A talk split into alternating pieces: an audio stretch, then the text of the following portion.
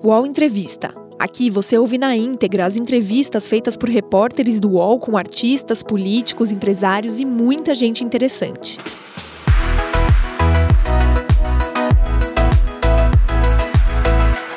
UOL Entrevista hoje, o ex-presidente da Câmara, Rodrigo Maia. Deputado, obrigado por nos dar essa entrevista. Obrigado pelo convite, gente. Deputado, queria começar falando com sobre a pandemia. A gente há um mês está convivendo com mais de mil mortes diárias, são mais de 10 milhões de casos no Brasil. Estamos chegando na marca das 250 mil mortes. As vacinas chegam a conta-gotas. Os especialistas falam que a gente deve gastar o ano todo e talvez não consiga vacinar a nossa população. Talvez isso se estenda para 2022. A gente tem um presidente negacionista, que dá mau exemplo, usa máscara raramente e dinamita né, distanciamento social, provoca aglomerações. E o ministro da Saúde, Eduardo Pazuello, no mínimo incompetente, para usar uma palavra leve, né? O acompanhou esse processo todo, uma posição muito importante da presidência da Câmara. É, por que isso aconteceu e como que a gente vai sair é, dessa tragédia se o presidente e o governo federal são os principais problemas? Olha, Kennedy, é, dizer, tivemos né, na presidência da Câmara no passado, é, todo mundo no fundo, no início do ano passado, poucos acreditavam que a pandemia ia ser desse tamanho. Né? Lá no final de 2019, início de 20, o ministro Mandetta foi o primeiro a, a me alertar é, do risco que nós tínhamos com essa pandemia. E, e, logo no início a gente viu o presidente em Miami negando a importância, gravando vídeos, dizendo que o número de mortes ia ser igual ao do H1N1, né? E cada, cada é, narrativa que ele criava, que era desmontada, ele ia criando outra narrativa. Né? Eu me lembro que naquele início da crise, o ministro Paulo Guedes também desapareceu por 20 dias, como desaparece agora, toda vez que tem uma crise, é, ele dá uma desaparecida, né? E nós tivemos que construir as soluções, né, junto com a equipe técnica do governo, mas também, principalmente, com, deputados, deputadas e, senadores e senadoras. Né? A própria PEC da guerra, que foi que hoje é tão falada como uma solução do ano de 2021, ela foi uma criação da Câmara de Deputados. Né? Então, é, naquele momento, a gente já começava a ter aquele enfrentamento, quando a decisão inicial, olhando um pouco o que acontecia com os outros países, era é, reduzir a circulação de pessoas para reduzir a contaminação, para assim não superlotar os hospitais, também foi sempre negado pelo presidente, que tratou o assunto sempre como uma, uma gripezinha, né? e isso acabou fazendo a queda de dois ministros, né, que não aceitavam, é, dois ministros da saúde, a tese de que é, era uma coisa menor, todos viam a gravidade é, do problema, e aí se colocou um general. Né? General cumpre ordem, comandante-chefe é o presidente da República. E é por isso que, para mim, essa confusão no Ministério da Saúde. Outro dia, Kennedy, eu vi os dados é, de, um, de, um, economista que eu respeito muito, Cláudio Adilson. Ele mostrava um trabalho, um economista da FGV, mostrando que a, como a economia está atrelada à vacinação. Né? Que se o Isso. Brasil tivesse organizado a vacinação, principalmente estaria hoje um número menor de perda de vidas, número menor de pessoas precisando de UTI, não estaria nesse encaminhamento como agora São Paulo piorou de novo, Manaus está o caos já há algumas semanas, entre outros, agora Piauí, Bahia, muitos Paraná, está piorando nacionalmente. Está né? Tá piorando porque a, cepa, a nova cepa está deixando todo mundo preocupado, mas se a, economia, se a vacinação tivesse começado no momento adequado, se o ministro da Saúde, isso tem que ser investigado, tivesse respondido os e-mails do presidente da Pfizer, hoje a Pfizer foi é, autorizada como né, uma vacina permanente. Ela avisa. Então, Só que não tem vacina, né? E está tá desde de agosto do ano passado mandando e-mails para o governo e o governo não responde, né? Isso por isso que eu sempre defendi que uma CPI era uma melhor, a melhor solução, ou agora, um pouco mais na frente, quando a vacinação estiver é, melhor organizada, mas nós temos que admitir aqui que, aí voltando à pesquisa, que se a vacinação tivesse organizado para você imunizar as pessoas, os brasileiros, até o meio do ano, a sua maioria, você teria a possibilidade de uma recuperação econômica de uma perda menor de vidas. Ó, primeira perda de vidas, é, e depois a recuperação econômica. Então, essa questão da vacinação, ela dobra a aposta do governo nessa agenda radical né, e coloca o Brasil numa situação muito complicada, porque o Brasil não é a Grã-Bretanha, não é os Estados Unidos, tem uma credibilidade da, da sua moeda, né, da sua economia, que o Brasil é. não tem para continuar sendo obrigado a prorrogar ou a recriar programas que esses países vêm fazendo, mas eles têm uma situação é, muito diferente. É, o Rodrigo Pacheco, o presidente do Senado, está falando da possibilidade de autorizar a iniciativa privada a comprar vacinas. Na falta de vacina, começam a surgir essas ideias. Está faltando vacina para todo mundo. Qual é a sua avaliação sobre a possibilidade de autorizar a iniciativa privada a entrar nessa corrida agora? Não, eu sou contra. Eu acho que o governo federal tem recurso e, e condições de comprar as vacinas, aquelas que tiverem né, condições de ser utilizadas.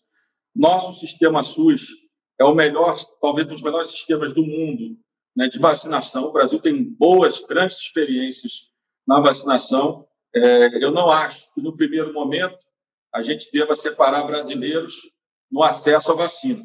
Então, acho que o governo brasileiro, para isso, não pode, não deve faltar recursos. Então, não é um problema do setor privado comprar. É um problema do governo compreender qual é o seu papel. O governo federal é o coordenador do Sistema Único de Saúde. Não é porque o Supremo disse que é um, é um país federado, que as atribuições dos municípios e dos estados precisam ser respeitadas, que o governo federal deve abrir mão da sua prerrogativa principal, e principalmente na questão da vacinação, que essa, sim, é uma atribuição do é o ponto federal. principal. Então, eu não acho que a gente deva separar brasileiros autorizando o setor privado, nesse primeiro momento, a, a comprar vacinas. Questão do auxílio emergencial. O senhor é a favor da volta? Em qual modelo? Isso o senhor acha correta, essa discussão que está sendo feita agora, de colocar como uma contrapartida, desvincular os gastos obrigatórios em saúde e educação para estados e municípios. Se esse jogo, essa contrapartida é correta, ou se isso não é uma tentativa de acabar com essa desvinculação, que é um debate que existe no Brasil, mas me parece que tá, há uma esperteza aí, não? Olha, Kennedy, é, eu estou desde o ano passado, pegue, pode pegar minhas entrevistas, não faz o que eu dizia, tem que aprovar a PEC emergencial. Não é essa. Tem que aprovar a PEC emergencial. Tem que fazer, tem que tomar decisões sobre quais são as prioridades do gasto público. Eu estou desde dezembro, desde novembro, dizendo: se tem uma prioridade no Brasil, era a PEC emergencial. Vamos trabalhar em janeiro por quê? Porque vai acabar o auxílio e nós não vamos ter espaço dentro do orçamento primário para construir uma solução para os brasileiros. Né? Essa solução da desvinculação ela é uma solução que não é viável, por uma questão muito simples. Nós estamos tratando do orçamento primário da União, não do orçamento de estados e municípios. Para começar, eu não vou, eu, eu vou, daqui a pouco vou entrar no mérito da questão da desvinculação.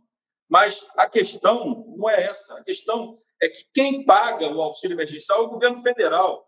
Você desvincular é, é, é, é, recursos de setores como saúde e educação de estados e municípios é uma discussão que muitos defendem, não eu. Mas não é isso que vai abrir espaço para o orçamento primário. O que, que o governo, o que, que, que eu acho que está acontecendo, do meu ponto de vista? O Paulo Guedes quer entregar o auxílio para o Bolsonaro para ficar ministro. Né? Mas, ao mesmo tempo, ele quer garantir algum discurso né, para o mercado. E como é que ele faz? Eu estou congelando e reduzindo despesas de estados e municípios, e, por outro lado, é, eu vou dar o auxílio aqui para 30, 40 milhões de pessoas. Que o auxílio é uma urgência, uma necessidade, está colocado hoje, estava colocado em novembro, dezembro, era óbvio que o estado de calamidade ia terminar, a PEC da guerra ia terminar os seus efeitos, e que a gente precisava construir uma saída mas resolveram misturar a eleição do Congresso com soluções que não têm nada a ver com a eleição para presidente da Câmara e do Senado. A eleição acabou no dia primeiro, novo presidente, todo mundo apoia é, o, o, debate atra, através dos presidentes da Câmara e do Senado. Conclusão: se nós tivéssemos feito esse debate no momento certo, mas o que, que acontece? Esse debate, é um debate muito difícil, porque a questão toda é que o Brasil já tem uma carga tributária muito alta e a sociedade não pode continuar pagando essa conta.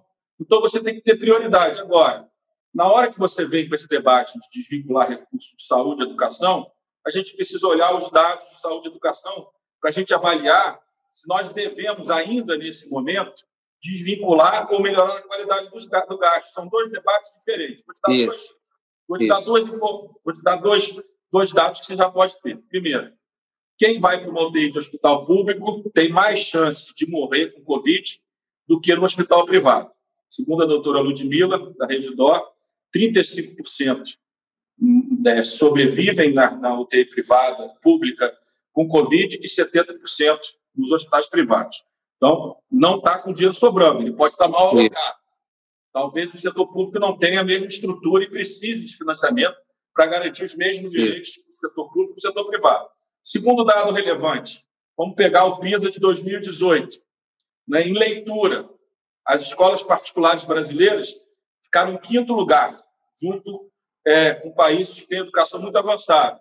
Escola pública, de 79 países, o Brasil ficou na 65ª posição em leitura. Então, não está sobrando tá recursos para a educação. O que, pode, que a gente pode dar é com problema no aprendizado dos professores, na qualidade do ensino, na, no cuidado às crianças, porque é, cuidar das crianças mais pobres não é só dar o Bolsa Família, é todo o, a, a pobreza ela tem outras variáveis que complementam a justificativa daquela família que está ou não abaixo da linha de pobreza. Então, essa lei do senhor não mostra que o teto de gastos ficou inviável, porque na, na prática as despesas de educação e saúde caindo. a desvinculação para a saúde e educação do governo federal foi feita no teto de gastos. Não tem vinculação federal. Vamos separar o seguinte: nós precisamos organizar o gasto em estados e municípios, muito bom, mas não temos uma urgência, que é o orçamento federal. O povo não pode mais pagar impostos. Então, a nossa solução deveria ser: nós temos coragem, não é desvincular o orçamento.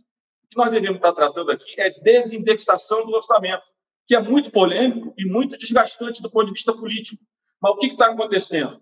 O orçamento, né, o gasto público está crescendo acima da inflação. E pior, você tem dois indicadores de inflação. Esse talvez seja o erro da PEC, a gente precisa corrigir. O teto de gastos corrige pelo IPCA. As despesas do governo, 70% delas corrigem pelo INPC, que é a população do salário mínimo. Conclusão: esse ano você vai ter aí 10, 12 bi a mais de despesa só pelo descasamento de, uma, de um indicador para outro indicador.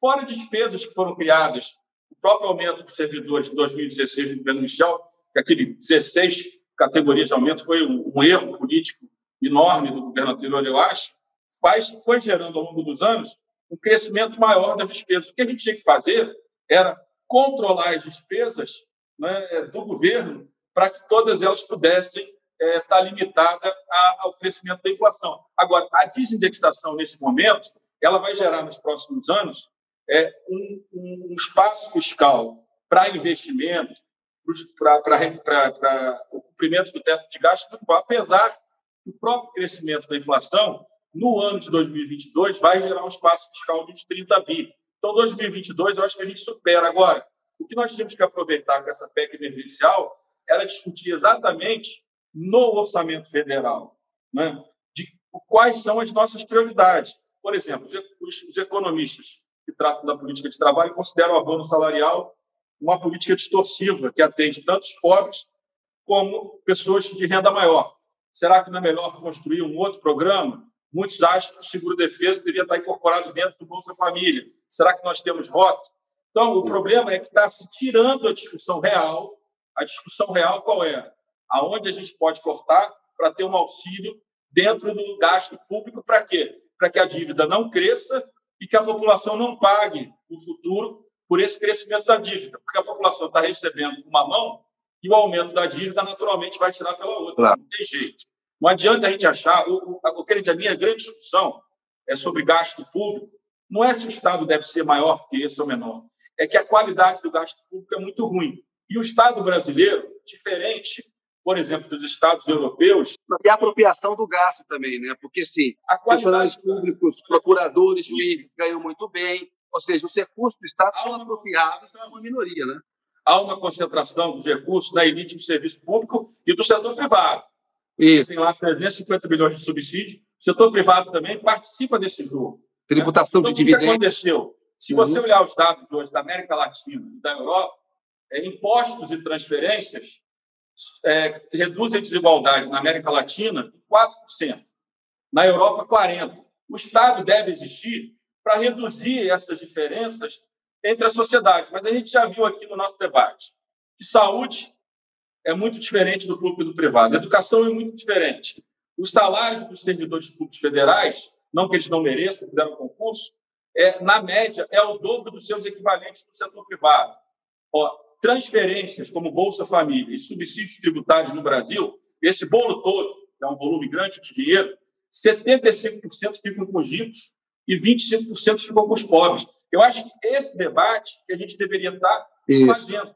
Não é o debate de ficar perseguindo, é debate seguinte: por que, que o Brasil já tem uma carga tributária tão alta? O Brasil já tem uma dívida que já era alta, cresceu muito, mas não cresceu tanto quanto o governo, os economistas esperavam para o ano de 2020. É por isso que, de fato, querendo ou não, tem espaço para você fazer um auxílio de quatro meses, mas a gente não pode fugir do debate principal, que é ter coragem de entender que o dinheiro que a sociedade paga de impostos chega no Estado precisa voltar para a sociedade. Hoje ela fica na atividade meio, né, e você tem poucos recursos e poucas condições de trabalhar a melhoria da qualidade dos serviços públicos. A educação tem melhorado. O Fundeb, que nós aprovamos, um, novo Fundeb, um valor maior para a educação, ele tem melhorado a educação pública lentamente. Mas eu acho que essa deveria ser a nossa discussão na reforma administrativa. Como é que nós garantimos uma valorização real do servidor e como é que, através disso, nós conseguimos é, melhorar a qualidade do serviço público para milhões de brasileiros que precisam do Estado. Deputado, acho que está muito claro que mais gente adoeceu e morreu no Brasil por causa da atitude do Bolsonaro como presidente da República. O senhor, quando presidente da Câmara, foi muito cobrado. E agora saiu há pouco, é, há um quase um mês, na questão do impeachment. Por que, que o Rodrigo Maia não coloca em votação um pedido de impeachment do Bolsonaro? Senhor disse o seguinte: olha, não tem uma condição política. Se eu colocar em votação, é, o Bolsonaro pode derrubar e se fortalece mais. No entanto, a gente sabe que o impeachment ele tem sim a perna política, as condições políticas têm que estar dadas, e tem também a perna jurídica. A avaliação que o presidente da Câmara faz de um pedido de impeachment é mais ou menos como é que o juiz faz de uma denúncia. Se há indícios ali, se, tem, se há indícios de, de crime, se avalia, não está dizendo que tem um crime, né? mas há indícios. Hoje, saindo, olhando para esse processo, sinceramente, quando senhor vê as atitudes do Bolsonaro, é, não havia ali indícios de crime de responsabilidade e esse impeachment só não foi adiante por causa que falta a perna política? Olha, Kennedy, eu acho que a eleição da Câmara provou que não tínhamos perna política. Né? A força do governo prevaleceu, mérito do candidato do governo. Não estou aqui para ficar questionando a eleição de presidente da Câmara do Senado. É... Primeiro, isso. Segundo, eu acho que nós estamos com muito problema na pandemia para a gente fazer o que o Bolsonaro queria. O impeachment, do meu ponto de vista, ia gerar uma polarização, que é tudo que o Bolsonaro precisa, e tenta fazer todos os dias, ia tirar da pauta a pandemia, ia colocar na pauta o impeachment, que ele sairia vitorioso nesse primeiro momento. Nós temos que entender Mas que crime de responsabilidade. Agora, ah. tem um debate, tem um debate. Não tem indício de crime de responsabilidade?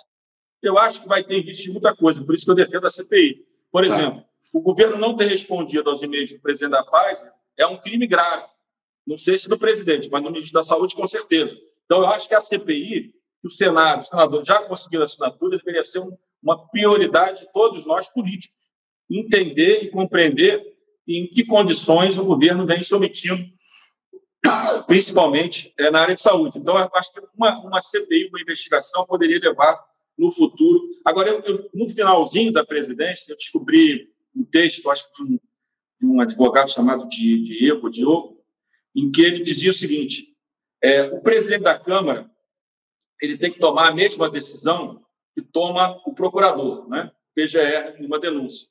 Só que o PGR tem todos os elementos para fazer uma investigação inicial para avaliar se cabe ou não aquela denúncia. E o presidente da Câmara só tem instrumento político. Eu não tenho, como presidente da Câmara, como pegar uma peça encaminhada por um cidadão e fazer uma investigação preliminar para tomar minha decisão. Então, acho que esse pode ser um debate interessante no futuro, que talvez a gente crie, a gente possa criar no futuro uma estrutura bem pensada sobre essa questão preliminar do, do, da, de aceitar ou não impeachment, porque a situação fica muito política, diferente da PGR, não... que vai denunciar, que Sim. pode né, fazer investigação preliminar, o presidente da Câmara não pode. Talvez a gente possa criar um instrumento no futuro, não estou dizendo para agora, né, onde o presidente da Câmara possa ter subsídio de uma comissão pequena da própria casa, alguma coisa, para que ele possa ter um embasamento jurídico melhor do que esse embasamento inicial. Pois é, Mas, olhando... Isso aqui é só uma pensar. Eu, eu, de fato, estou convencido que o impeachment, nesse momento, não ia andar. Eu acho que o novo presidente da Câmara, apesar de não, de, de não ter as condições é, regimentais para isso, eu acho que ia acabar criando uma, uma interpretação para arquivar, apesar de não poder, porque você só pode fazer um recurso a um indeferimento. Ao deferimento é, não cabe nenhum recurso. Né? Mas você podia acabar criando, inclusive, um, um excesso de fortalecimento na presidência da Câmara nesse momento e dar ao governo essa agenda. Estão querendo me derrubar, os golpistas, e sair do assunto que a gente não pode tirá-lo. Ele tem que assumir a responsabilidade que tem como presidente da República em relação à pandemia, que ele negou, continua negando, e que a administração dele é um desastre para a sociedade brasileira. Deputado, olhando hoje o que aconteceu no impeachment da Dilma, do ponto de vista histórico, o Brasil caminhou aí de 2016, aí cinco anos, né?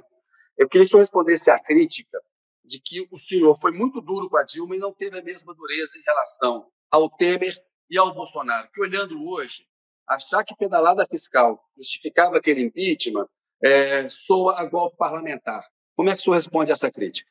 Olha, Kennedy, uma coisa é eu ser deputado de oposição, outra coisa é ser presidente da Câmara.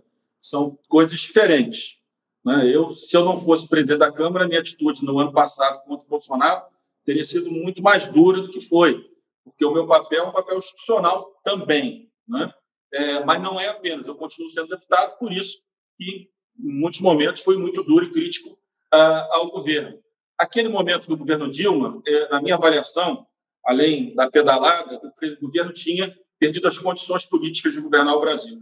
Né? Então, eu tinha esse convencimento meu pessoal e votei assim, meu voto é público, é aberto, nunca neguei é, isso. Em relação ao presidente Michel Temer, é, eu, como presidente da Câmara, tinha convicção que aquela, aquele encaminhamento do procurador-geral era um absurdo, tanto está provado aí né, que todos os excessos da equipe da Lava Jato em Curitiba, na, da PGR, com, com o doutor Janot, né, e, e, e, todos os encaminhamentos posteriores provando os excessos é, da, da, da, Lava Jato. E, e aqui um dia eu vou escrever um livro sobre isso, contando esse período do governo do presidente Michel Temer, que eu tenho certeza que conduziu de forma correta. Conduziu o Brasil à eleição de 18, porque, como eram denúncias, não cabia nenhuma participação do Senado mas nós tínhamos uma polarização PT-PSDB, nós tínhamos uma polarização PMDB-PT e nós teríamos uma polarização DEM-PMDB, porque eu seria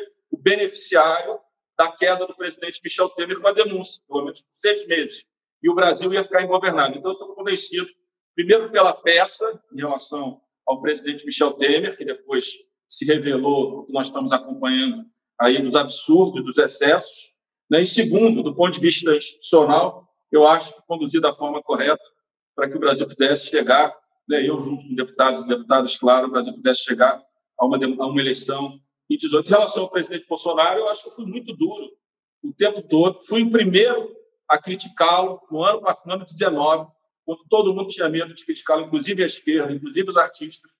Dei uma entrevista dizendo que o governo dele era um deserto de ideias, que ele tinha que sair da internet, tinha que começar a governar. Eu fui o primeiro a fazer todas as críticas. Fui ameaçado, minha família foi ameaçada por esses grupos bolsonaristas nas redes sociais até hoje. A relação com os filhos também muito diferente, né? o papel dos filhos no governo. Né? Então, é, eu acho que em relação ao governo Bolsonaro, mesmo como presidente, eu fui no meu limite como presidente da Câmara, na crítica, é, mesmo com tudo que passei, é, comandei, é, como nenhum outro presidente da Câmara comandou uma reforma, como eu comandei a reforma da Previdência, que foi fundamental para o momento de hoje. Se o Brasil não está numa situação fiscal pior hoje, porque nós comandamos, primeiro na Câmara, a reforma da Previdência, apesar desse governo, apesar de todas as ameaças nas redes sociais, são assustadores e continuam sendo. Então, que tipo de ameaça, que... deputado? Que tipo de ameaça? Morte, ué. Como, como várias. Carro passando na residência da Câmara, parando, berrando, gritando, ameaçando. Né? E por aí vai. No, no Instagram continua com uma preocupação com a sua segurança e com a segurança da sua família? Eu tive. Ainda tenho. Mas continua. Não tenho segurança mais. Não tenho. Não sei nem se não, se não se devia estar falando disso aqui, mas não tem nem. Acabou.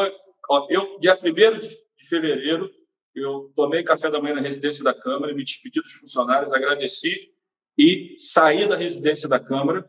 Terminou, terminou a votação, eu desci, peguei o meu carro, né, o carro é, da, do meu é, que trabalha comigo, no meu gabinete e fui para o apartamento oficial da Câmara que eu transferi é, as minhas coisas. Então. E fácil, mas o senhor é um deputado federal. O senhor pode pedir proteção à Polícia Federal se essas ameaças contra o senhor e a sua família Posso. permanecem. Você acha que é o caso de fazer isso, não? Posso, por enquanto não.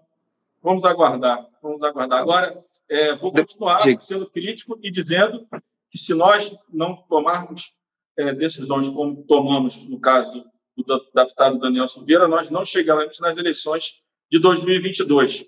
É uma, é, uma decisão extrema, uma decisão dura, mas que nós tínhamos a obrigação, junto com o Supremo Tribunal Federal, que, na verdade, é uma parte dele que comanda as eleições através do TSE, ou nós colocávamos algum limite, um limite duro, como foi colocado, ou nós chegaríamos em 22 com um crescimento enorme desse discurso de narrativa, de golpe, de que vão roubar é, nas urnas eletrônicas. Eu estou preocupado aqui com o tempo. Quando eu falava, Kennedy, que o Baleia ia ganhar a eleição, os bolsonaristas diziam, então, só, ah, então ele vai mexer na urna. Você vê que o negócio deles é toda uma narrativa igual a do Trump. E nós vimos o que aconteceu nos Estados Unidos. Eu acho que a, a, a decisão dura do Supremo agora, que foi respaldada pela Câmara de Deputados, é uma decisão clara de que nós não vamos caminhar, nós não queremos caminhar, as instituições democráticas não querem caminhar o que caminhou os Estados Unidos no final do governo Mas, mas aí a Câmara agora não tem que caçar o Daniel Silveira? Não é importante caçar o Daniel Silveira como um sinal para 2022?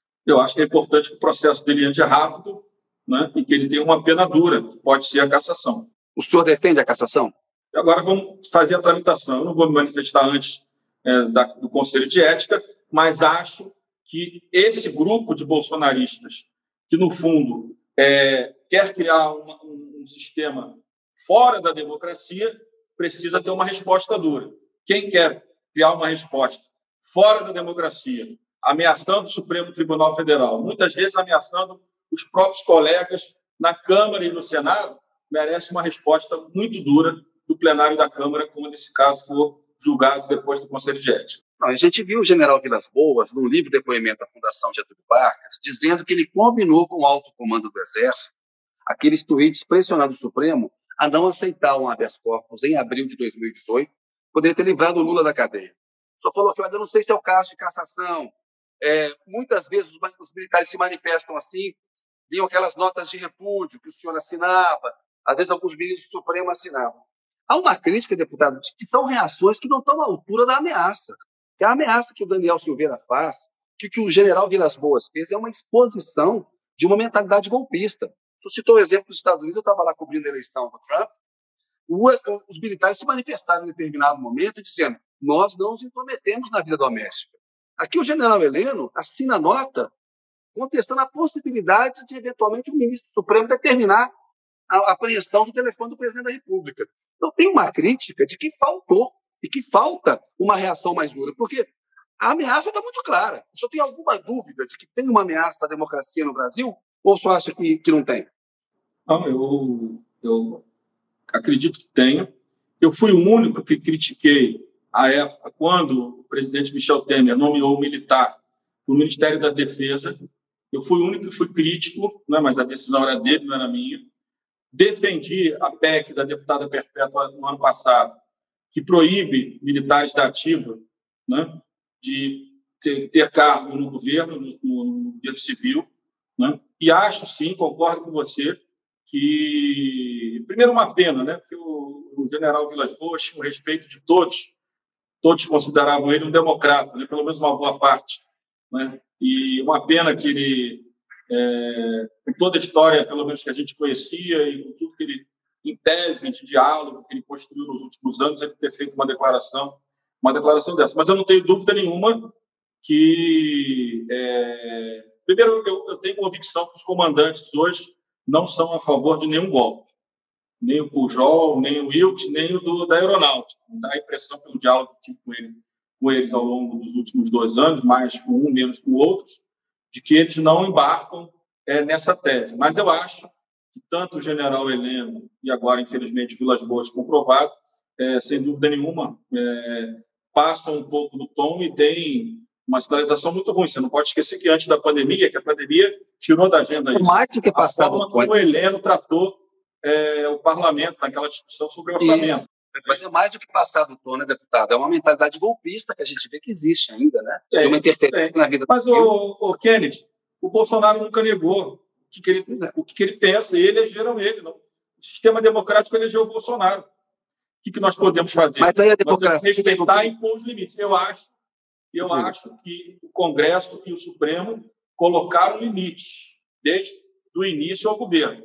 Eu não acho que uma frase do presidente da Câmara, do presidente do Senado, dos principais líderes, é, contestando o governo, é uma coisa pequena. Né? Todo mundo critica, mas eu não acho que é uma coisa pequena você impor os seus limites. Dentro desse limite aqui, não vai passar, e não passou.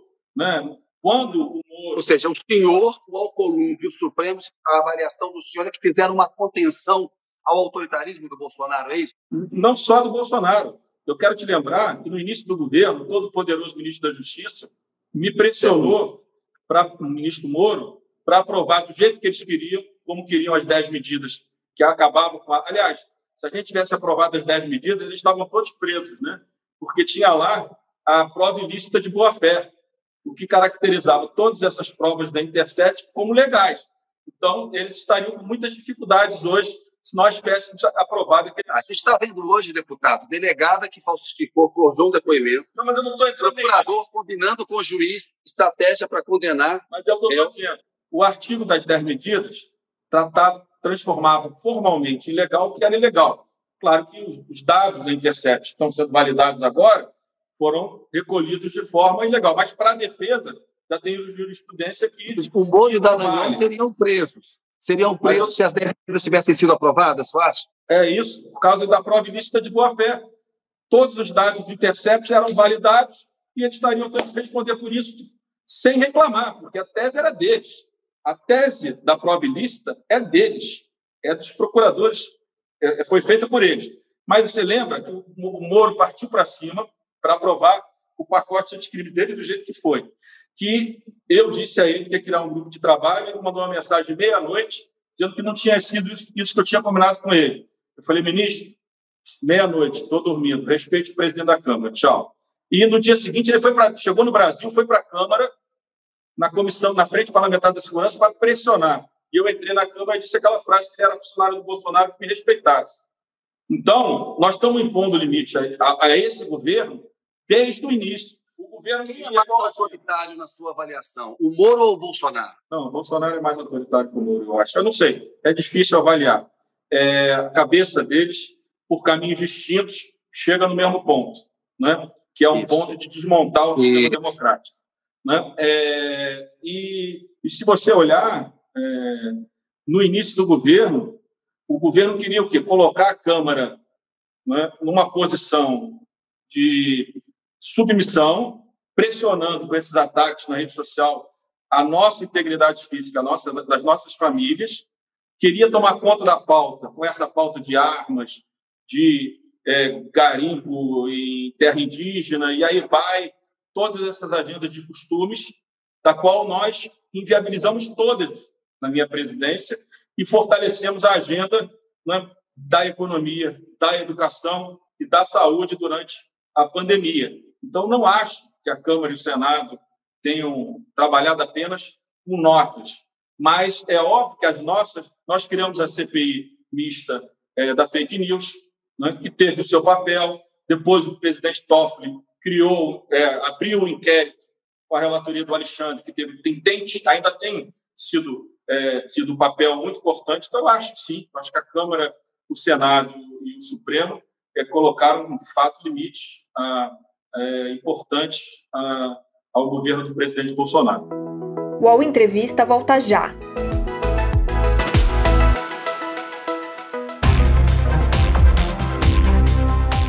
Baixo Clero é o podcast de política do UOL.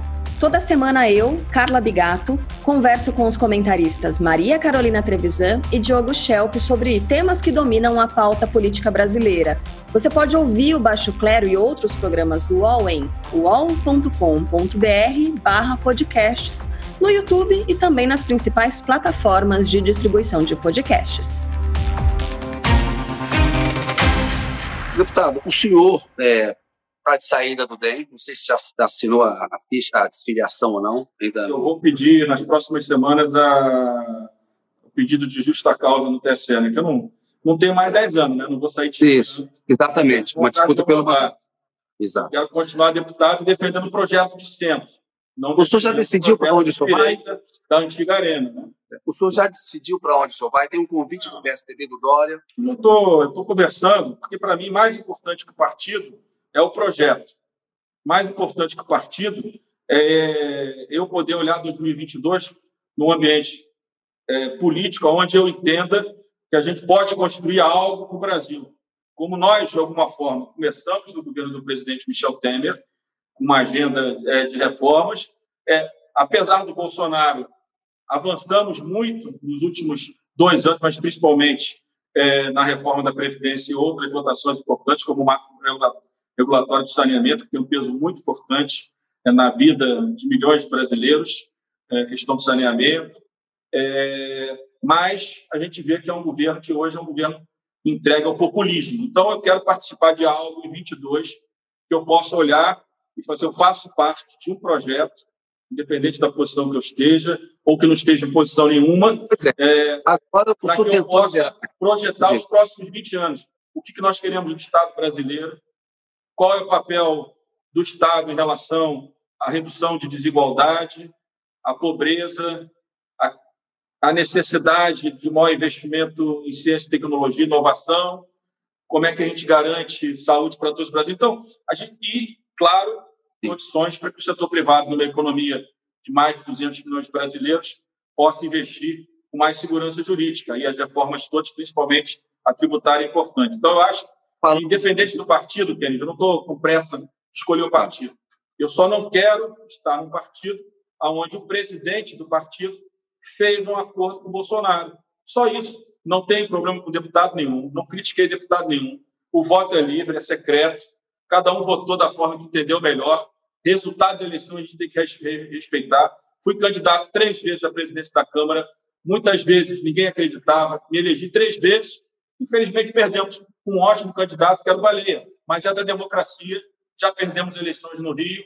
O que vale, o mais importante, é projeto. Ninguém pode estar na política para ter glória de falar que ficou 10, 11 mandatos na Câmara. Eu acho que eu cumpri o papel nesses meus seis mandatos. Nesses últimos anos, então, acho que exercer a presidência foi uma experiência maravilhosa, aprendi muito, mas eu quero olhar é, 22 para um projeto. Eu quero saber eu aonde eu encaixo para fazer parte de um projeto que seja um projeto democrático e um projeto que inclua todos os brasileiros nele e não represente apenas uma parte extrema da sociedade pois é. brasileira. É. A articulação para o Baleia Rossi ser eleito presidente da Câmara é meio que um embrião de uma alternativa ao Bolsonaro nesse campo que vai da centro-direita para a direita. Ficou muito claro que a vitória do Bolsonaro fortaleceu. Tem uma avaliação, o ex-presidente Lula deu uma entrevista para o UOL aqui na semana passada, deputado. Na avaliação dele, ele acha que haverá segundo turno, será um nome no campo da centro-direita, direita, contra o nome da centro-esquerda, esquerda. Que é isso que vai acontecer lá na frente. E que o Bolsonaro me parece o nome mais forte nesse campo da direita. Quem é a alternativa no campo de vocês para tomar a vaga do Bolsonaro no segundo turno? É o Dória? É o Huck? Não está claro hoje. Pode surgir um terceiro nome? Ou será entre Huck e, e, e, e Dória? Kennedy, o nome da centro, centro-direita, ou do centro é, social-democrático, social-liberal, o nome que você queira dar, é, o nome só existirá se todos os que estão nesse campo, o governador Dória, o Luciano, o Mandetta, entre outros, Eduardo Leite, se os quatro ou cinco postulantes entenderem que nós só podemos ter uma opção. Eu não estou preocupado com o nome. Eu acho que o Dória é um grande nome, eu acho que o Luciano é um grande nome, acho que o, o, o Eduardo é um grande nome, né? acho que o Mandetta é um grande nome, acho que o Ciro Gomes é um grande nome. Tentei apoiá-lo em 2018, fui vencido dentro do, do DEM. Né? Então, eu acho o seguinte: é, o que nós podemos é ter uma candidatura de centro-esquerda ou de centro-direita é, no primeiro momento, tentar juntar aqui todo mundo, que o nosso problema, eu acho, maior hoje no, no nosso campo para centro-esquerda é a questão econômica. Se você conseguir pactuar isso, você pode dizer que o Ciro está aqui, que o PSB está aqui, que parte do PT está aqui. Agora, eu acho que nesse campo, que representa hoje aí, se você olhar que tem 25 de cada lado, tem 50% aqui, se esse campo pulverizar demais, vai dar os, vão dar os extremos e esses extremos vão favorecer a reeleição do presidente Bolsonaro. Então, acho que o grande projeto no nosso campo é que os nossos postulantes entendam que desse processo deveria ter uma regra para que até o final do ano a gente tivesse um candidato a presidente da República e que todos os outros compreendessem que o projeto para presidente da República não é projeto pessoal, nem de A, nem de B, nem de C, é um projeto que represente um país diferente daquilo que foi construído, é, que melhorou muito ao longo dos últimos 30 anos, mas que, infelizmente, olhando a estrutura do Estado, favoreceu demais né, a, as corporações do setor público e do setor privado. O Dória deu uma entrevista aqui dizendo que se tiver segundo turno e o Bolsonaro estiver lá, ele não, jamais votaria no Bolsonaro. E ele votou no Bolsonaro em 2018. Em 2018, entre o Haddad e o Bolsonaro, o senhor votou em quem? Eu, infelizmente, no segundo turno, infelizmente não, porque era a minha convicção na época, no segundo turno só votei, não pedi voto, votei no Bolsonaro por causa da agenda econômica. Repetiria esse voto em 2022 se tivesse no cenário? Não, porque, como disse o Paulo Weber hoje no jornal, a agenda econômica foi abandonada. Então, não há mais nada que gere convergência entre o que eu acredito e o que esse governo faz. Então, não seja, hoje de votar neles no segundo turno. Hoje, entre, digamos, um segundo turno hipotético, Haddad e Bolsonaro, o senhor votaria no Haddad? Ah, com certeza, não tenho dúvida nenhuma que hoje, é, com todas as divergências na agenda econômica minha e do PT, eu sei que o governo do Haddad seria um governo democrático.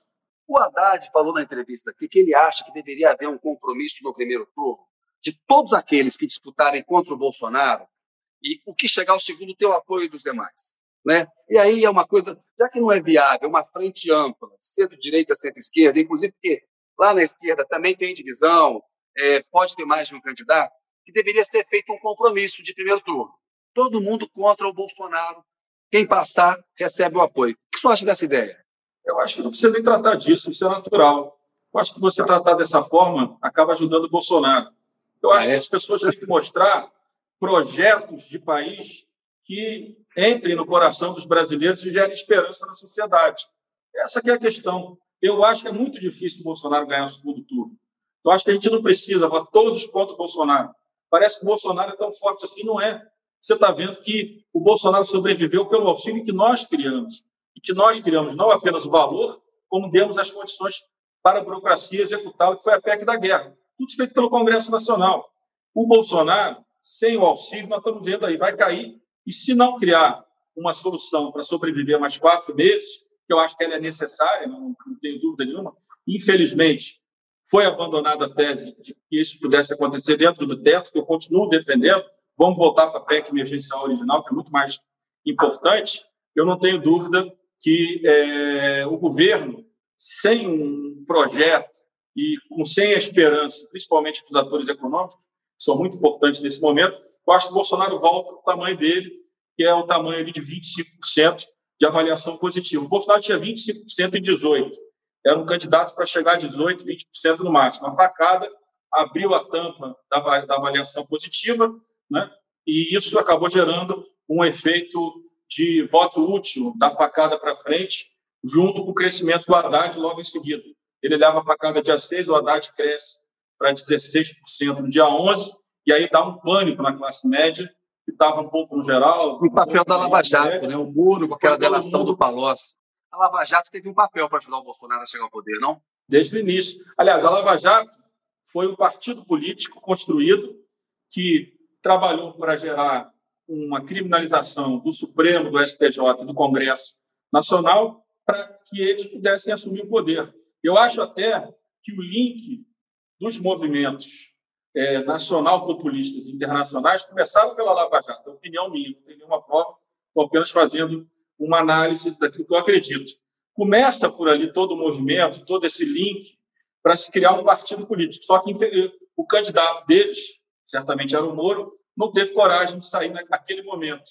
E acabou ajudando na eleição é, do Bolsonaro, depois sendo ministro dele, né, que eu acho que para a carreira dele foi muito ruim, porque ele era um cara muito mais respeitado do que ele é hoje.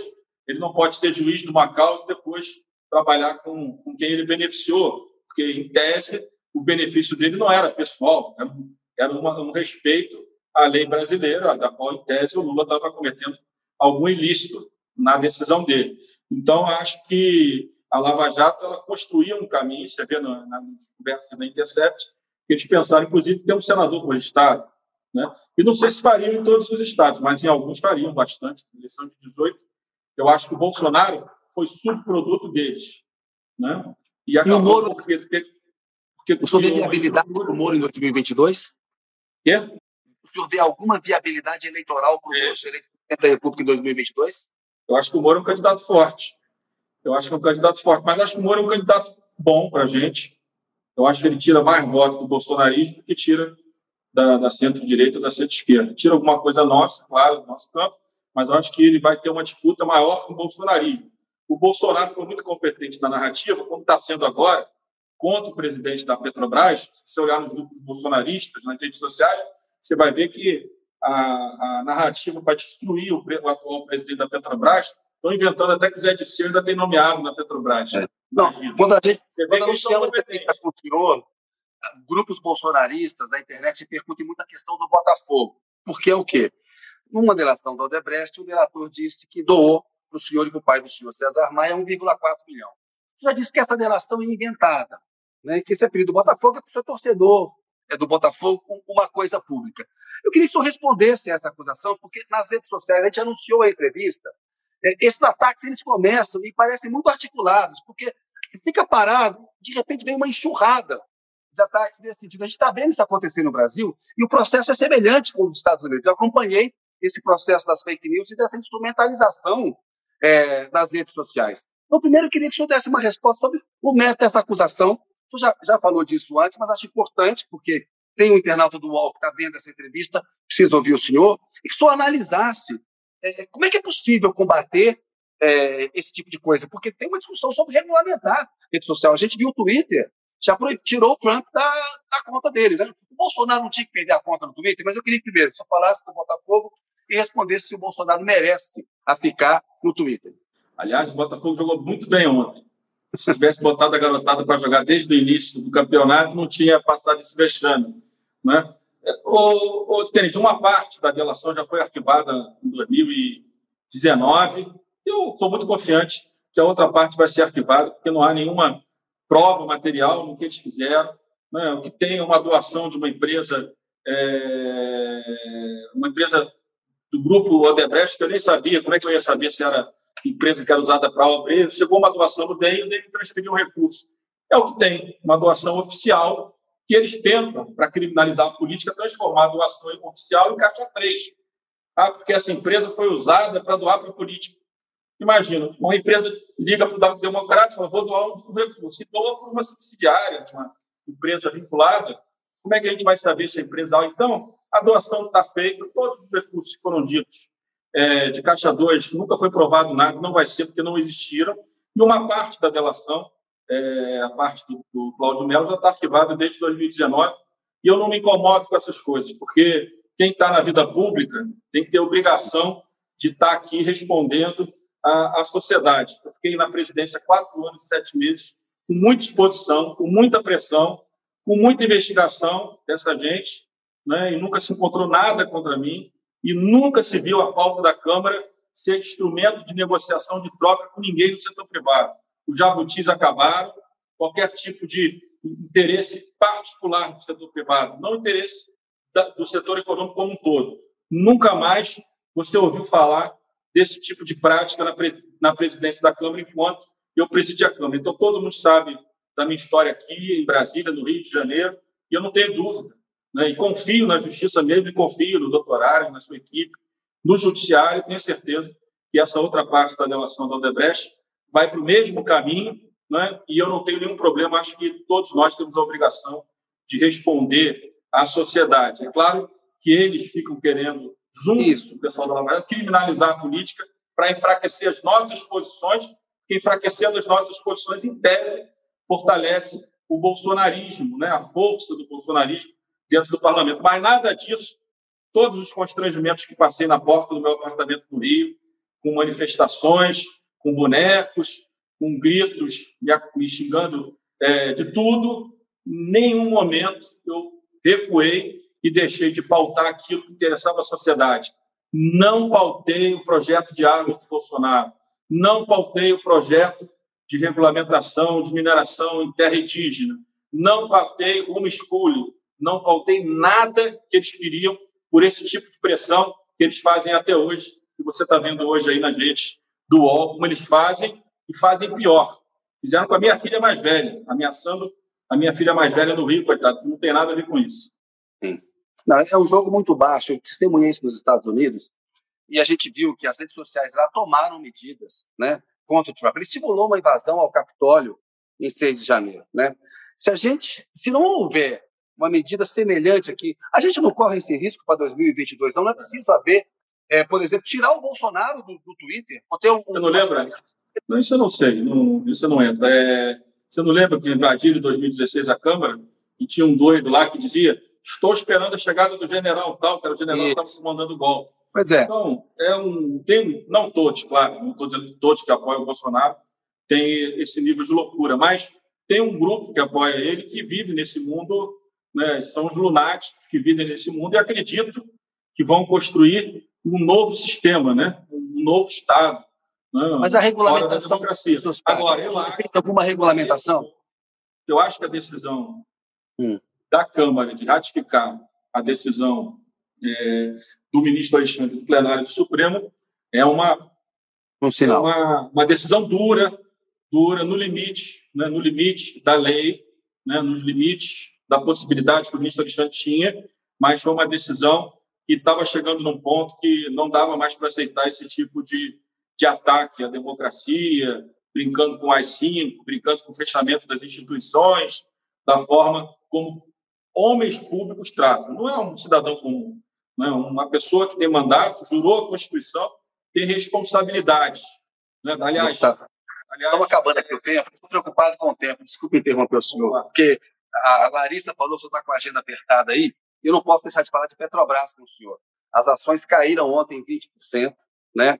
É, eu, eu acho que uma política de reajuste de combustíveis que repassa é, aumentos muito elevados, ela pode promover uma distorção na economia que talvez possa haver uma discussão a respeito dessa política de reajustes. E acho que a forma como o Bolsonaro faz as coisas é completamente incompetente e destrambelhada. Mas eu queria a avaliação do senhor sobre esse episódio. É legítimo discutir essa política de reajustes? Ou ela tem que ficar, está correta? É legítimo o Bolsonaro trocar o presidente da Petrobras? Olha, o problema é o que está por detrás da decisão do Bolsonaro. O que está por detrás da decisão do Bolsonaro é a pressão do setor que apoiou o Bolsonaro, que são os caminhoneiros. Eu pergunto para você, qual, qual é o problema dos caminhoneiros? O problema dos caminhoneiros é apenas o preço do combustível ou é um mercado com super oferta de caminhões? Eu estava analisando esse dado de ontem para hoje. O mercado de caminhões, com aquela política da Dilma, cresceu de 14% para hoje 34%, a oferta de caminhões. E o mercado, na média, caiu, né, a, a, a, o espaço né, para frete caiu 2%.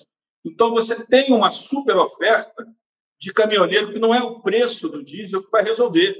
Né? É o crescimento da economia que vai gerar as condições para que essa pressão dos caminhoneiros, que vem desde 18, porque desde lá, com a mudança do preço é, do petróleo, né, dos derivados do petróleo, começou a, a gerar uma, um problema somado à redução do valor do frete.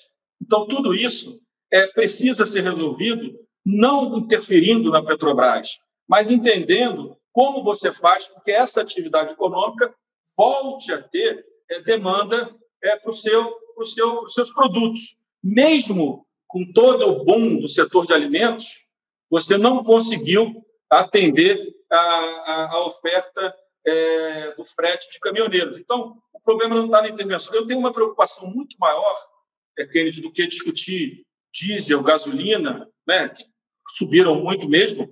Agora, você tem câmbio e preço do preço internacional do petróleo. É uma empresa de economia mista de capital aberto. Ela precisa é, trabalhar com regras de governança diferentes. Agora, eu tenho mais preocupação, e não acho que a redução dos impostos, do imposto, vai resolver isso, que é a questão do preço do botijão de gás. Essa preocupação eu tenho desde o governo do presidente Michel Temer. Nós não conseguimos construir nenhuma solução. O preço médio está aí em 74, 75, 80, vai até 95 reais o preço do botijão. A gente viu desde o governo Michel que já vinha um crescimento grande do número de brasileiros deixando de usar botijão de gás, tendo que usar, voltando a cozinhar com lenha. Então, eu acho que o governo deveria aproveitar essa discussão sobre política social e introduzir a discussão sobre o preço do botijão de gás. Não reduzindo impostos, isso não vai resolver nada. O imposto sobre consumo, você não deve utilizá-lo como política regulatória. Não existe isso, isso está errado. Então, o que a gente deveria discutir na Petrobras né, é exatamente se essa política está certa ou está errada. Eu acho que a política atual é uma política correta, já que você tem uma empresa que, na verdade, remunera o capital dos brasileiros. Na hora que você tem uma desvalorização do valor da ação, quando você começa com, esses, com essa insegurança, gerar a necessidade de financiar os projetos com taxa de juros maiores, você tem um resultado pior da Petrobras, quem é que paga a conta? São os acionistas minoritários, mas são os acionistas majoritários. Os acionistas majoritários é toda a sociedade brasileira, não é o presidente da República. Então, isso é uma empresa de capital aberto que precisa ser tratada dessa forma e precisa ter uma boa governança. E acho que da forma como o presidente fez para tentar justificar para os caminhoneiros é, essa questão, eu acho que é um erro que parte de uma premissa errada. O problema dos caminhoneiros não está no preço do combustível, está numa economia que não cresce, uma economia que cada ano está gerando mais desigualdade nos últimos anos, uma economia que voltou a ter gente vivendo na, na, na com falta de comida, com fome. Isso tinha acabado é, nos governos anteriores, até o final do Michel não foi necessário, ali na virada de 18, 19 começou. Então, a, a questão do Bolsonaro é uma intervenção para justificar uma base eleitoral que não será resolvida com essa intervenção. Até porque, se a economia continuar do jeito que está, a oferta vai continuar grande de frete e a procura por frete vai continuar pequena. E esse é o grande problema é, do valor do frete e das preocupações dos caminhoneiros. Deputado, chegamos aqui no finalzinho, antes do, do Pinga Fogo, eu queria perguntar: o senhor é um político importante do Rio de Janeiro, o Estado vive uma crise crônica, ex-governadores presos, Crivella foi preso, tem uma decadência econômica, implicações sociais com isso, enfim. É, qual é a saída para a crise do Rio de Janeiro? O senhor é um político importante daí. Ah, eu acho que agora, com a vitória do Eduardo, é um político experiente, que foi um grande prefeito, voltará a ser nesses quatro anos um grande prefeito, nós passamos a ter uma peça importante nessa discussão, até pela importância que tem a cidade do Rio. E acho que o segundo movimento era conseguir olhar o que aconteceu no Espírito Santo na década de 90, que foi passou pelo que o Rio está passando em escala menor, né, porque é um estado menor, mas a, a, a estrutura social foi completamente contaminada pela corrupção. Né? É, eu acho que o Rio de Janeiro tinha que pensar um modelo olhando o que foi feito no Espírito Santo na década de 90, olhando 2020, 2021, claro, mas é reunir a, a, as, as grandes cabeças do setor público, da sociedade, que estão no Rio, que saíram do Rio, estão em São Paulo, estão em Portugal, estão nos Estados Unidos, para que a gente consiga reunir é, essas grandes cabeças junto ao governador de estado hoje, ou ao próximo, em 22, para que a gente possa pensar como é que nós vamos reorganizar um estado que hoje é um terço da população vive é, vinculado em territórios comandados pelas milícias. Para você, Sim. só um dado que é apavorante para todos nós, cariocas e fluminenses. Então, eu acho que a gente tem que, é, já com uma peça importante, que é o prefeito do Rio, que pode ser um articulador importante disso, pensar e olhar como o Espírito Santo saiu dessa crise, como outras cidades saíram de crise parecidas. A descriminalização das drogas. Descriminalização das drogas não é uma saída importante, uma, uma coisa importante a ser discutida para o Rio de Janeiro, não? E, no Brasil, teria impacto no Rio? Eu acho que é muito polêmico. Eu acho que a população carioca conservadora, o que passam as famílias mais pobres com a questão das drogas é muito grave. É, a gente tem que avaliar como é que essas famílias mais que moram nas comunidades. Mas a sua posição em relação, é por exemplo, à maconha?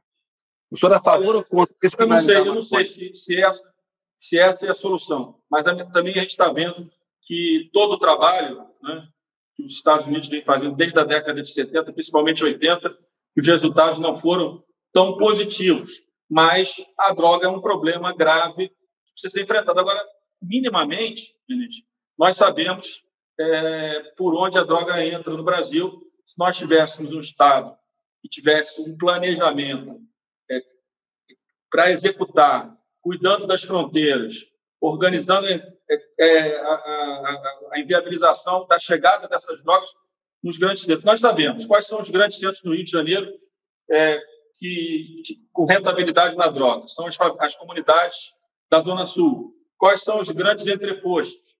Maré e Alemão. Todo mundo sabe. Agora, tem que pensar uma, uma estrutura para você ver quando a Força Nacional ocupou o Alemão, com, com policiais de fora do Rio, você basicamente excluiu o tráfico de drogas do complexo do Alemão. Depois, né, ao tempo, foi se fazendo a mudança, não estou dizendo que toda a polícia do Rio é, tem problemas, mas com a mudança da Força Nacional para a Polícia do Rio, aquele complexo voltou a ter os problemas que tinha antes da ocupação daquele território pela Força Nacional. Então, acho que tem caminhos que muitos defendem, com a descriminalização das drogas, não é o que eu defendo. Eu acho que, pelo menos, a gente podia dar um primeiro passo, a gente tentou, mas não teve tempo, que é autorizar é, o cannabis medicinal. Eu acho que já é um primeiro passo, inclusive a produção no próprio Brasil. E depois vai se pensando que política Agora, essa política, né, que eu acho até interessante, que o Bolsonaro, do meu ponto de vista, voltando nesse questão do negócio de violência, ele comete um erro. A população também votou nele, na minha avaliação, olhando de longe, porque ele era uma pessoa ligada ao tema da segurança pública. Né? Não era para ele armar a sociedade. Era Essa não é a solução. Né? A solução não é armar a sociedade. Olha aqui, ele acabou o Ministério da Segurança Pública. Nós tínhamos, com o governo Michel, criado o Ministério da Segurança Pública. Criamos o SUSP, o Sistema Integrado, pela primeira vez conseguimos. Conseguimos tra trazer a responsabilização do governo federal, que nenhum governo anterior, nem do PSDB, nem do PT, teve coragem de assumir essa responsabilidade. E todo mundo esperava, eu falei isso para ele em 2019, presidente Bolsonaro, todo mundo esperava dele que ele fortalecesse uma política de segurança aonde ele fortalecesse. Ele tem uma cabeça miliciana. Da Polícia Federal e das polícias estaduais.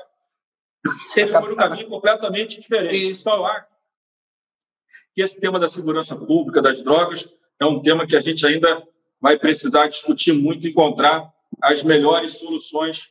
Eu, eu não tenho clareza que descriminalizar as drogas é, é o melhor caminho é, para as famílias brasileiras. E essa coisa da violência foi um político do Rio de Janeiro, né? até hoje o assassinato da Marielle Franco não foi elucidado. É muito grave isso, né? Muito grave. Muito grave. Aliás, não é só o dela, né? O dela é, é, é o que tem mais impacto, né? Pelo, pelo, pelo simbolismo que teve. Mas nós temos é, quantos milhares ou milhões de casos que ficam sem resposta, que você não tem nenhuma organização, nem a cadeia de custódia para organizar as provas. Muitos estados, né, o tem, tem direito organizado. Então, é, é, se você olhar todas essas investigações é sobre homicídio, você vai ver que muitos, muitas delas são abandonadas e ficam sem resposta. O Mas o caso da Marielle tem um simbolismo muito grande, tem né? um simbolismo enorme. Eu acho que o caso dela não pode ser abandonado. Não estou dizendo nada disso, estou dizendo o seguinte: tem o caso dela e tem milhões de casos né, é, que ficam sem solução. Não estou dizendo que o dela é menos importante, ao contrário, dela era uma vereadora, uma mulher que morava na comunidade, uma ótima Sim. vereadora, tinha uma representação importante é uma tragédia e acho que nós temos que continuar cobrando do Estado brasileiro, do Estado do Rio, é, solução para esse caso. Mas nós temos milhões de casos que são iguais, aonde as pessoas a, a investigação não consegue chegar ao mínimo de provas e as pessoas ficam impunes é, sempre. Deputado, chegamos aqui no finalzinho, tem um pinga-fogo, pediria que você respondesse em uma, duas palavras, bem rapidamente. Getúlio Vargas. Um, um, um grande presidente né, que trabalhou na defesa dos, dos trabalhadores brasileiros. Juscelino Kubitschek. Um, um presidente que trabalhou para o desenvolvimento é, do Brasil e pela maior integração do nosso país. Jânio Quadros. Jânio Quadros, um político instável. João Goulart. João Goulart, João Goulart, um político que é, talvez não teve, não teve a força no momento de conseguir garantir é, o sistema democrático no Brasil. Ditadura militar de 64. Ditadura militar, é, uma uma página, uma mancha na nossa história que tirou a vida de muitos brasileiros. Tancredo Neves. Tancredo Neves, é um grande político, né? todos nós tínhamos muita esperança, mas que infelizmente é, não conseguiu, né? é, perdeu a vida, não conseguiu presidir o nosso país no momento que todos tínhamos depositado nele muita esperança. José Sarney. Um grande homem, um grande amigo, tive com ele ontem, é, e cada vez que eu me encontro com o presidente Sarney, mais o admiro pela, pelas ponderações, pelo equilíbrio dele e pela capacidade dele de refletir a política de hoje, analisando o que nós vivemos no passado. Fernando Collor de Mello. Fernando Collor de Mello é, também gerou muitas esperanças, talvez pela juventude não tenha conseguido ter a maturidade de é, terminar o seu governo uma agenda que nós estamos defendendo até hoje no Brasil, que é uma agenda liberal na economia. Itamar Franco. Itamar Franco, um político de sorte e que teve a capacidade de compreender a importância que tinha o plano real, a organização da economia para a sociedade brasileira. Ele teve um papel importante naquele processo que foi pouco, que é pouco, vamos dizer assim, valorizado pela sociedade hoje. Fernando Henrique Cardoso. Fernando Henrique Cardoso, outro grande político, intelectual, foi um grande presidente, foi um grande ministro da Fazenda, que, sem ser economista, organizou uma grande equipe, junto com o presidente Tamar, que nos fez o Plano Real. Depois, como presidente, né, organizou o Estado brasileiro, avançou em reformas, avançou em quebras de monopólio, petróleo, por exemplo. Acho que tem um legado muito importante que ele deixou para o Brasil. Lula. Lula, um grande presidente do primeiro governo, que talvez a decisão da articulação política tenha prejudicado o segundo governo dele e a sua própria história. Mas, sem dúvida nenhuma, é um, é um grande político que é, tem, tem feitos importantes como presidente, como, mas principalmente no primeiro governo. Acho que o primeiro governo do presidente Lula foi um, um governo é, com, com grandes realizações. Dilma Rousseff. Dilma Rousseff, eu acho que ela como todos nós tínhamos uma grande esperança numa presidente mulher, mas eu acho que ela tinha, é, ela parecia no ministério melhor gestora do que ela foi no governo. No governo, é, talvez ela tenha é, não tenha conseguido né, organizar o governo e acabou gerando toda a crise que nos levou ao seu impeachment. Michel Temer. Michel Temer é um é, governei com ele como presidente da Câmara e vivi com ele momentos né, muito difíceis. Passei a ter uma grande admiração pela capacidade dele de resistir, é, pelo projeto que ele incorporou quando assumiu a, a presidência e, principalmente, o papel de democrata que ele exerceu como presidente, trabalhando de forma integrada com o Congresso Nacional. Jair Bolsonaro.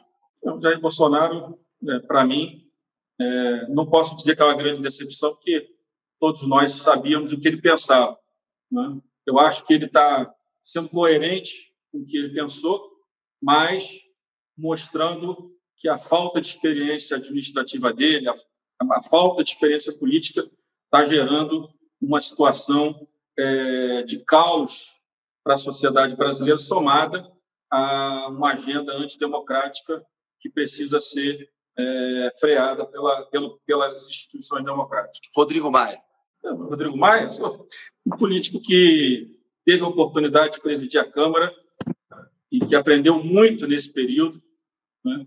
Eu acho que hoje eu sou um político diferente do que eu era em 99, mas principalmente que eu era antes de, maio, de junho de 2016. A compreensão do que é o Estado brasileiro, a compreensão da importância é, do diálogo, mas mais do que isso, a importância do respeito às minorias. Muitos acham que a construção de maioria é significado de você poder fazer tudo. Não. No sistema democrático, o parlamento existe exatamente para que a gente garanta o equilíbrio na relação de forças entre a maioria e a minoria. Eu acho que a presidência da Câmara me deu esse papel e acho que esse é o papel que eu gosto de exercer na política, diálogo e construção de consenso. Agradeço aos internautas, entrevistamos Rodrigo Maia, presidente da Câmara. Até uma próxima aí. Obrigado pela audiência. O UOL Entrevista e outros podcasts do UOL estão disponíveis em uol.com.br/podcast. Os programas também são publicados no YouTube, Spotify, Apple Podcasts, Google Podcasts e outras plataformas de distribuição de áudio.